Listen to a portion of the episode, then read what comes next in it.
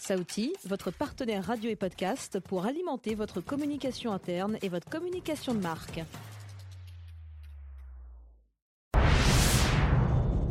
Bienvenue dans 3W. Le premier podcast à vous faire entrer dans un monde mystérieux, celui de la cybercriminalité, là où se croisent des trafiquants, des mafieux, des pirates et des cybercriminels d'État. Un monde où les nouvelles technologies sont les nouvelles armes d'une guerre qu'on ne voit pas toujours. Un constat s'impose. Les victimes sont de plus en plus nombreuses et les actes malveillants aussi. Peut-être êtes-vous passé entre les mailles de ce filet pernicieux. Peut-être pas. Et hélas, vous en avez payé le prix. Différentes forces travaillent pour tenter d'éliminer ou au moins réduire ces délits, mais aussi pour protéger les particuliers, les entreprises ou les collectivités. Vous, moi, vos proches, bref des cibles en danger permanent. Après une infiltration réussie au sein de la plateforme Pharos, mon état des lieux des structures qui luttent à vos côtés contre le cybercrime se poursuit. Direction le GIP ASIMA. GIP pour Groupement d'intérêt public. ASIMA étant l'acronyme désignant l'action contre la cybermalveillance. Un organisme gouvernemental créé en 2017 qui regroupe des structures d'État mais aussi des acteurs privés. Un mélange original qui fait la force de ce dispositif. Son but Aider les petites victimes et c'est notamment dans cette optique qu'a été créée la plateforme cybermalveillance.gouv.fr. Une cinquantaine de membres œuvrent chaque jour pour éliminer cette criminalité d'un genre nouveau. Mes contacts dans le milieu cyber m'ont aidé à m'introduire plus facilement dans les locaux du GIP et à trouver un interlocuteur désireux de me parler. Ils sont de moins en moins nombreux à quitter l'anonymat pour s'exprimer. Pourtant, Jérôme Notin m'attend. Calme, serein. Cela fait 20 ans qu'il évolue dans la sécurité numérique. Il est maintenant directeur général au sein de cette structure et il a accepté de m'en dire plus sur son travail et sur ce qui l'anime au quotidien. Nous avons trois missions qui nous ont été confiées euh, depuis notre création. La première, d'où le nom du dispositif, une mission d'assistance. Euh, on est victime de cybermalveillance. Soit on s'est qualifié son incident, on va faire une petite recherche euh, dans un moteur et si on a bien travaillé de notre côté, la victime va être envoyée sur notre site et va trouver les informations qui vont lui permettre de résoudre son problème.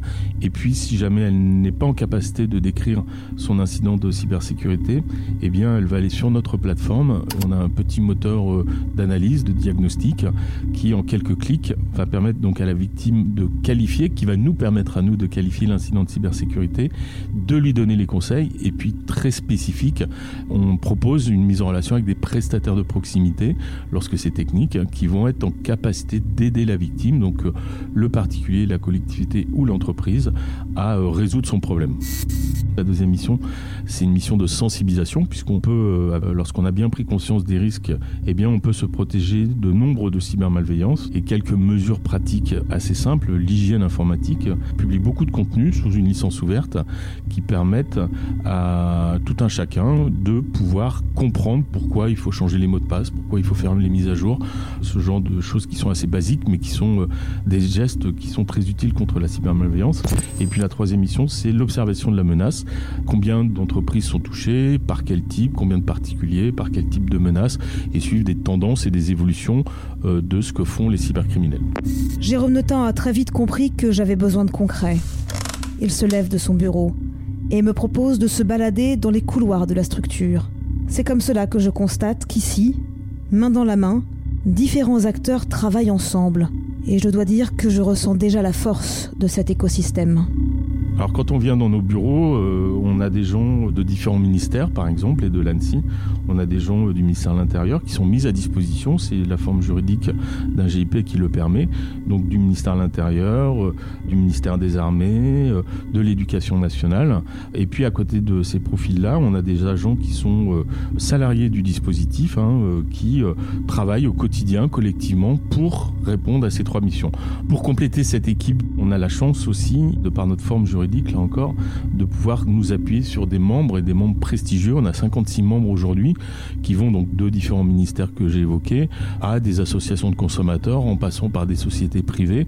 Et donc, on s'appuie, nous, beaucoup sur ces membres pour euh, travailler avec eux sur des thématiques euh, particulières et puis aussi euh, diffuser puisque le dispositif produit beaucoup de contenu et on compte sur nos membres pour diffuser auprès de l'écosystème au sens très large tous ces contenus qu'on produit. Alors c'est une force de pouvoir euh, nous appuyer sur des membres puisque par exemple on a fait une opération euh, qui s'est appelée Immunité Cyber. On a rédigé un petit contenu euh, très simple avec la gendarmerie, une infographie sous forme de neuf questions à destination des élus dans les collectivités pour leur faire prendre conscience du risque cyber. Et tout ça, ça a été diffusé par l'AMF, l'Association des maires de France, qui est membre du dispositif. Donc on a produit et l'AMF a diffusé. On me donne un nouveau badge et je descends ainsi au service informatique. C'est là qu'est gérée la plateforme cybermalveillance.gouv.fr. Je me demande alors comment fonctionne vraiment ce dispositif. C'est effectivement la vitrine de notre dispositif. 2,4 millions de visiteurs euh, en 2021 une plateforme sur laquelle on va pouvoir trouver beaucoup de contenu. Donc soit on va trouver directement le contenu de sensibilisation, donc qui va nous permettre d'appliquer les bonnes pratiques, soit on va être en capacité de faire ce fameux parcours victime, donc euh, répondre à quelques questions et à travers donc euh, les réponses qu'on va apporter, nous cybermalveillance, on va représenter sous deux principales réponses les conseils qu'on va donner qui sont euh, adaptés à la cybermalveillance rencontrée par la victime et puis cette capacité de de pouvoir proposer une mise en relation avec des prestataires de proximité qui vont aider la victime à résoudre la problématique. Une PME qui est victime de rançongiciel, qui ne sait pas comment se débrouiller, très vite sur notre plateforme, elle va être mise en relation avec un prestataire local qui aura la capacité de l'accompagner dans la sécurisation, en tout cas dans la remédiation de son système d'information. Différents membres, des structures locales selon l'interlocuteur et le délit, mais justement, quelle est leur nature? Quel est l'acte le plus répandu? Je suis à la recherche d'un état des lieux pour comprendre l'étendue de la menace.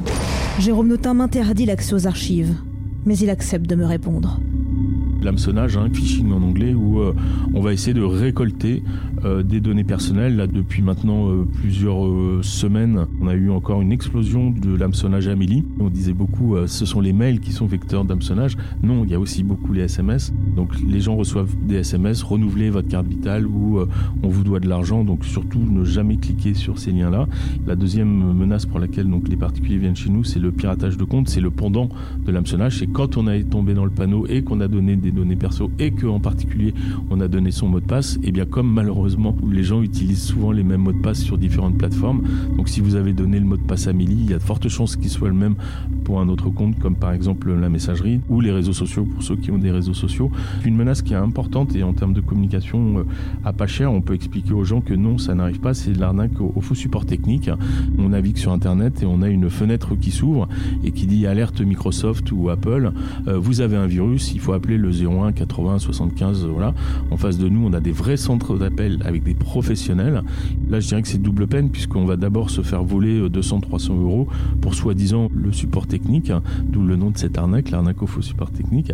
Mais également, euh, les cybercriminels vont demander un accès pour soi-disant réparer donc l'ordinateur de la victime. Et là, ils vont piquer, copier toutes les données qui sont sur le disque dur. Et si par exemple on a un justificatif de domicile, une copie de la carte nationale d'identité ou du passeport, il y a des usurpations dans le monde réel qui sont faites euh, avec tout ça. Donc voilà. Et puis, bah, je l'ai beaucoup évoqué, hein, les rançongiciels. En 2020 et 2021, on a eu une explosion de ce type de virus. Hein. Pour rappel, c'est vraiment le, les petits virus qui vont rentrer dans les réseaux et chiffrer les données, donc les rendre complètement inaccessibles et en échange d'une soi-disant rançon, offrir soi-disant donc euh, la possibilité de récupérer ces données. Donc si on n'a pas de sauvegarde ou si les sauvegardes ont été détruites ou, chiffrées également, euh, bah là on ne sait pas quoi faire. Donc à pas cher, avec des sauvegardes déconnectées, on peut se protéger contre ce type d'attaque. Et donc, ça, c'est vraiment la première euh, menace euh, qui fait euh, tous les jours en France des victimes. Le constat est sans appel. Beaucoup de délits, des victimes toujours plus nombreuses, je le disais. 50 membres en face qui œuvrent, ce qui paraît bien peu. Comment arrive-t-il à lutter de façon efficace et quelles missions ont-ils accepté de remplir et avec quels outils? Cela semble clairement impossible vu la vasteté de la mission chacun sa spécialisation. Hein. On a euh, l'ANSIC, une perle de l'administration euh, française parce qu'ils ont une extrême expertise technique dans euh, des sujets de cybermalveillance, cyberattaque de très haut niveau. C'est pas un secret aujourd'hui de dire que les États peuvent utiliser des groupes de cybercriminels pour mener des opérations dans le cyberespace. Et en France, donc l'ANSI nous protège, mais l'ANSI c'est le pompier de l'État. Et après, on a les services d'enquête, que ce soit donc en police ou en gendarmerie, qui eux font de la police police judiciaire. Donc c'est-à-dire qu'ils vont euh, identifier les auteurs pour faire cesser l'infraction et puis présenter à la justice, qui est le troisième opérateur, on pourrait dire. Et là, on a trois personnes avec des assistants spécialisés, donc trois magistrats qui font un travail extraordinaire, qui donc pilotent l'ensemble des enquêtes qui peuvent être euh, de source étatique jusqu'à euh, des choses qu'on appelle sérielles, c'est-à-dire qui vont toucher beaucoup de Français comme la fraude à la réparation informatique. Un spectre de compétences et un champ infractionnel extrêmement important que ces trois personnes couvrent. J'ai coutume de dire hein, maintenant depuis un petit moment que si on veut vraiment renforcer euh, la lutte contre la cybercriminalité en France, c'est le parquet qu'il faut renforcer. Et voilà, le trou dans la raquette dans, la cyber en France aujourd'hui, pour moi, il est évidemment chez nous. Et puis également au niveau du parquet, donc cette juridiction compétente au niveau national. Mes enquêtes ont permis de m'infiltrer dans différentes structures, d'en savoir plus sur tous ces acteurs de la cybercriminalité, mais j'ai toujours été à la recherche du scoop, du gros coup qui sera démantelé. Sans tout nous dévoiler, Jérôme Notin a envie de nous en dire plus, mais je sais qu'il me cache encore des choses. Secret défense oblige. Est-ce qu'on a un coup euh, qu'on a démantelé? Non, parce que ce n'est pas notre mission. Hein. Nous, on est vraiment sur la mission d'assistance. Par contre, comme on est au contact des victimes, on peut leur demander des choses. En 2018, il y avait eu euh, toute une vague de crypto-porno. C'est euh, des mails euh, qui étaient envoyés aux gens en disant vous êtes allé sur un site porno, j'ai piraté votre ordinateur, votre mot de passe c'est ça. Comme je le disais, beaucoup de gens ne changent pas forcément leur mot de passe. Donc quand on voit, il suffit qu'on ait une activité pas illégale hein, par ailleurs de consultation de sites porno, on a pu naviguer sur ce genre de site, on voit un, un mot de passe dans un mail. Donc énormément de gens ont paniqué, donc énormément de gens ont payé la soi-disant rançon qui disait pour que je ne dise rien à ton entourage, paye-moi. C'était en crypto-monnaie déjà à l'époque, 200, 300 euros en, équivalent de, crypto-monnaie. C'est quelque chose qui a explosé très vite, donc qui a touché des millions de Français. Donc le parquet euh, s'en est saisi. On était avec la police, le parquet et nous. Donc a été euh, décidé de nous proposer d'héberger une lettre plainte co-rédigée entre le ministère de l'Intérieur et le ministère de la Justice qui allait collecter, demander aux victimes des éléments techniques. Et donc on a hébergé cette euh, lettre plainte qui était ensuite renvoyée directement au niveau du parquet. Et grâce aux éléments qui ont été récoltés via cette lettre plainte, qui ont été passés dans les moulinettes euh, du ministère de l'Intérieur, leurs outils techniques, eh bien il y a eu des qui ont été euh, identifiés et ensuite ils vivaient à l'étranger, mais quand ils sont venus en France, ils ont été interpellés. Donc voilà, c'est un fait d'armes auquel on a participé. Je suis particulièrement fier parce que euh, quand le ministère a creusé euh, le profil de ces victimes, c'était pas simplement des arnaqueurs, c'était vraiment des développeurs de malware, des vrais méchants qui faisaient des vrais virus. Là, en l'occurrence, c'était pas du tout une prise de contrôle d'aucune machine, mais voilà, ils avaient une vraie expertise là-dessus. Ils avaient déjà été identifiés dans d'autres affaires, donc c'était pas des simples petites crapules, c'était vraiment des gens qui avaient un passif. C'est encore une fois le sérieux et le professionnalisme, et bien sûr toutes sortes de menaces que je ressens dans cet échange. Jérôme Notin est un professionnel motivé et déterminé à faire face à ces défis pour protéger son prochain. Et comme son but est d'éviter qu'il n'y ait plus de victimes, il ne cesse d'appeler à la prudence. Mise à jour, antivirus, sauvegarde. Une phrase de bon sens, quand c'est gratuit, c'est qu'il y a un problème. On ne va pas vous donner de l'argent comme ça. Bercy a vos coordonnées, Amélie a vos coordonnées, donc jamais ils vont vous demander de renseigner votre numéro de carte de crédit pour un soi-disant remboursement. Ainsi s'achève mon rendez-vous avec Jérôme Notin. Je dois désormais prévenir un maximum de personnes du danger qui les guette. Il peut être imminent. C'est la fin de 3W, votre podcast sur la cybercriminalité. À bientôt pour un épisode 7. Et d'ici là, méfiance.